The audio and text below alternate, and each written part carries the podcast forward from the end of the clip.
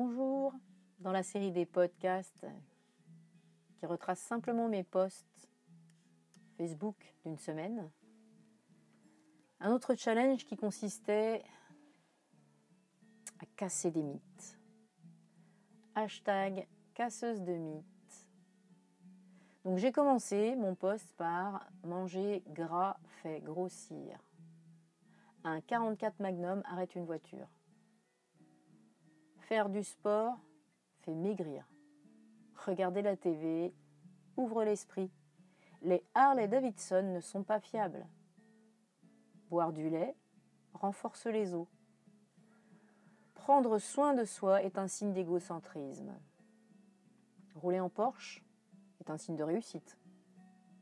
Si tu ne manges pas de viande, tu vas être en carence de protéines. Et ma grand-mère fait du vélo.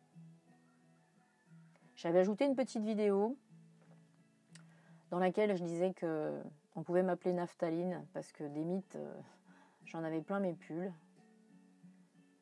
Et puis, j'ai eu envie d'aller un peu plus loin sur ce poste et de vraiment casser un mythe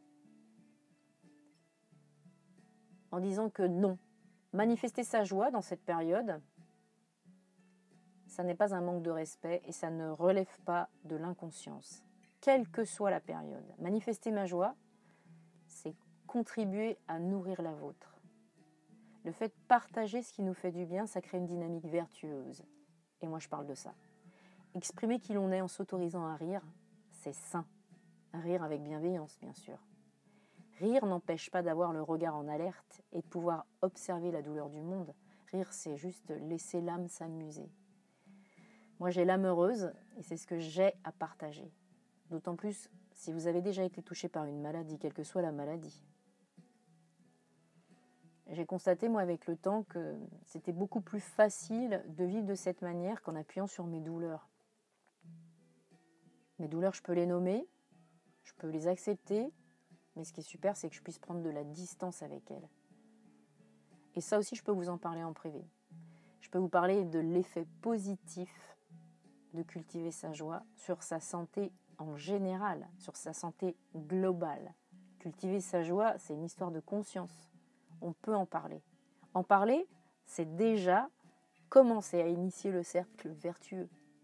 Thich Nathan, lui, il utilise les graines du bonheur.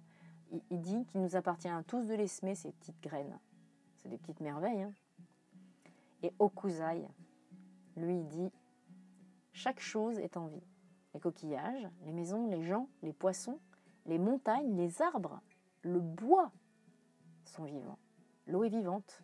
Chaque chose a sa propre vie. Chaque chose vit à l'intérieur de nous.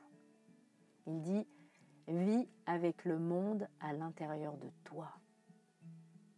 Moi, je crois que manifester sa joie dans cette période, c'est faire honneur à la vie, c'est la célébrer avec gratitude. Ça me plairait de savoir ce que vous en pensez. Bonne journée.